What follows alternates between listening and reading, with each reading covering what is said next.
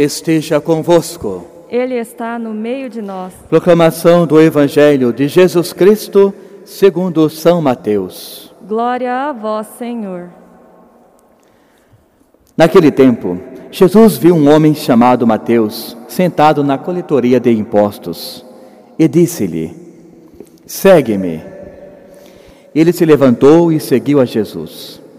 Enquanto Jesus estava à mesa em casa de Mateus, vieram muitos cobradores de impostos e também muitos pecadores. Sentaram-se à mesa com Jesus, com os seus discípulos também. Mas alguns fariseus viram isso e perguntaram aos seus discípulos: Por que o vosso mestre come com os cobradores de impostos e também com os pecadores? Jesus ouviu a pergunta e respondeu: Aqueles que têm saúde não precisam de médico, mas sim os que estão doentes. Aprendei, pois, o que significa: eu quero misericórdia e não sacrifício. De fato, eu não vim para chamar os justos, mas para chamar os pecadores. Palavra da salvação. Glória a vós, Senhor. Irmãos e irmãs, mais uma vez Deus nos convida à sua casa para buscarmos na sua palavra uma maneira muito exigente de buscar uma conversão, ou seja, compreendendo a palavra, nós fazemos uma autocobrança para seguirmos o seu ensinamento, para seguirmos os exemplos que ele já vivenciou, claro, mas de um modo muito especial o que os apóstolos também puderam vivenciar com o próprio Jesus e passa para nós hoje através da sua palavra. Nós temos na primeira leitura uma dimensão muito profética na qual nós podemos colocar em prática para vermos como que Deus vai agindo no nosso dia a dia. Como bem sabemos, toda a ação de Deus nunca foi voltada somente para aquele tempo. Fez uma boa ação naquela pessoa, naquele determinado tempo, mas se expande por todo o sempre. Ou seja, a palavra ela é viva e eficaz. Ela vai cada momento, a cada etapa da vida, vai dando sinal, vai dando sabor e a vida de Cristo em nosso meio. Portanto, quando Paulo fala, nos fala hoje na primeira leitura sobre a questão de nós fazermos este suportai-vos uns aos outros, não é literalmente como muitas vezes nós compreendemos o suportar no sentido de estar aguentando aquela pessoa ou uma falsa santidade ou até mesmo uma ingenuidade no comportamento. Não é dessa forma. Paulo ele fala que suportou todas as coisas ruins que os homens fizeram para ele, somente por uma decisão: eu quero seguir unicamente a Cristo. Esta é a esfera que eu espero alcançar dentro do meu sofrimento. Portanto, irmãos e irmãs, quando ele fala suportai-vos uns aos outros, significa o quê? Literalmente, sermos o suporte do outro em suas necessidades. É esse suporte que nós podemos usar dessa forma. Isto estou suportando, né? estou tendo um suporte para com esta haste. É eu olhar o sofrimento do outro e ser uma ajuda para aquela pessoa. Paulo, ele foi suporte para muitas comunidades e ao mesmo tempo muitas pessoas também os usar esse método para serem o suporte de Paulo na hora da privação, na hora da dúvida, na hora do sofrimento, na hora da dor. Portanto, esse suportar tem esse significado. Nós nos colocarmos à disposição do outro para sermos esse suporte, ou seja, aquele que veio para somar, aquele que veio para ajudar, e não repito, como disse no início, não aquela ingenuidade de muitas vezes, ah, padre, eu sou obrigado, ou eu tenho que conviver, ou eu tenho que suportar. Não é dessa forma.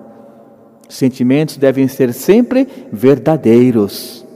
E claro, devem criar vida, devem criar tonalidade de expressão, para que a partir dessas, dessas expressões e dessa tonalidade nós consigamos criar uma comunidade onde um realmente é suporte para o outro.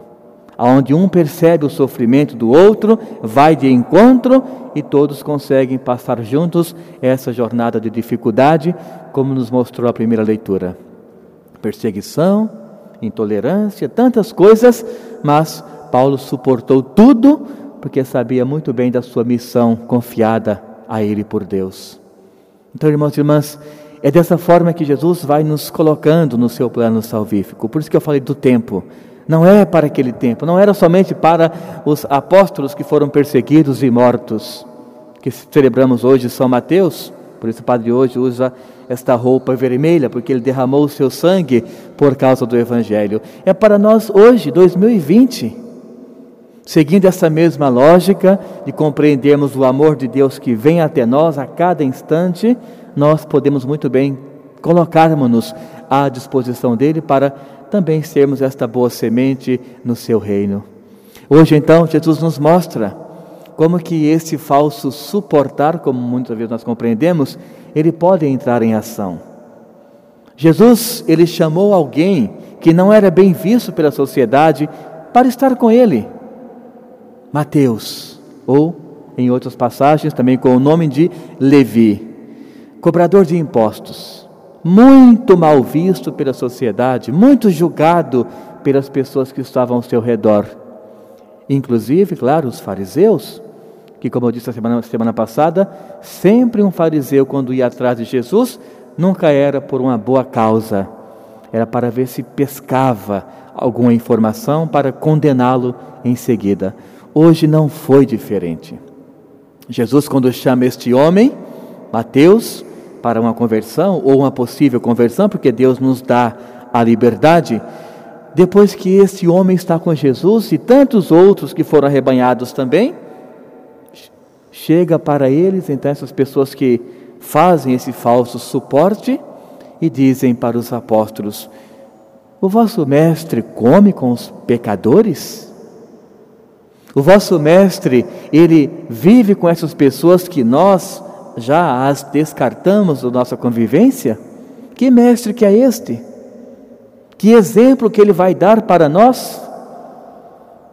Mas Jesus nem deixou os apóstolos responderem. Aqui vai entrar esta profunda teologia que Jesus nos ensina e que eu gosto muito de sempre falar, que é esta: Deus conhece o nosso interior, o nosso íntimo. Então Jesus, ao perceber essa arrogância por parte dos fariseus, já tomou a frente, como disse, não deixou ninguém responder e disse: Eu vim para os que precisam de médico. Eu vim para os doentes. Eu vim para os que foram desprezados por aqueles que acham que já estão salvos, aqueles que prestam um falso socorro aquele que pre, aqueles que prestam um falso suportai-vos.